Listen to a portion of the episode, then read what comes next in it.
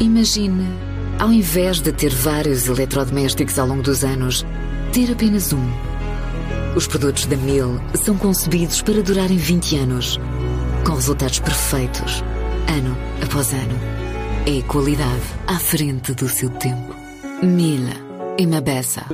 Agora, a opinião ao sábado na TSF com Rosália Amorim.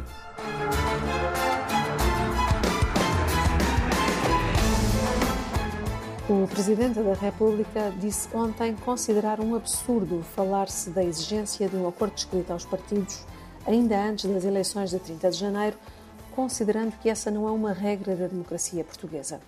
O chefe de Estado pronunciou-se pela primeira vez sobre as notícias de que iria exigir um acordo escrito para garantir a governabilidade, eh, tal como fez o seu antecessor, Aníbal Cavaco Silva, em 2015, ao PS, ao Bloco de Esquerda, ao PCP e ao PEV, depois da coligação PSD-CDS ter vencido as eleições sem maioria absoluta. Ora, não querendo condicionar, Marcelo frisou que o povo é livre de escolher e, além disso, representaria uma mudança de orientação do Presidente relativamente ao passado.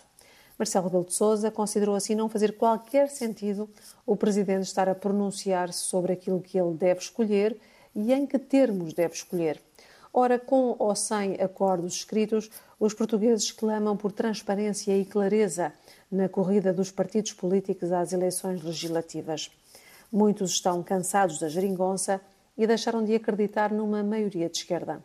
Descrentes quanto ao modelo em que assentou a governabilidade dos últimos seis anos, são vários os que não querem voltar a olhar para uma equação que inclua a extrema-esquerda.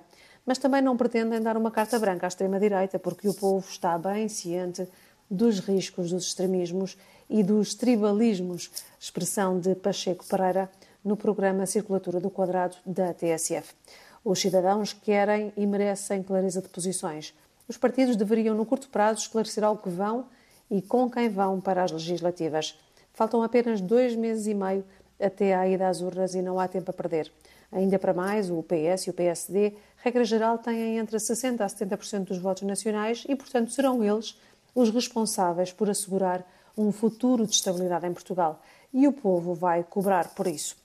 Mudando de assunto, uma nota final para felicitar Angola, que a 11 de novembro completou mais um ano como país soberano.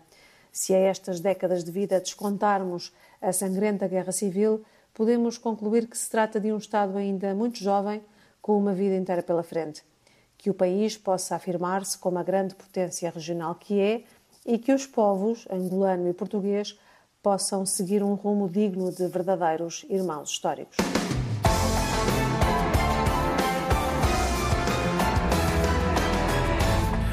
Imagine, ao invés de ter vários eletrodomésticos ao longo dos anos, ter apenas um. Os produtos da Mil são concebidos para durarem 20 anos, com resultados perfeitos, ano após ano. É qualidade à frente do seu tempo.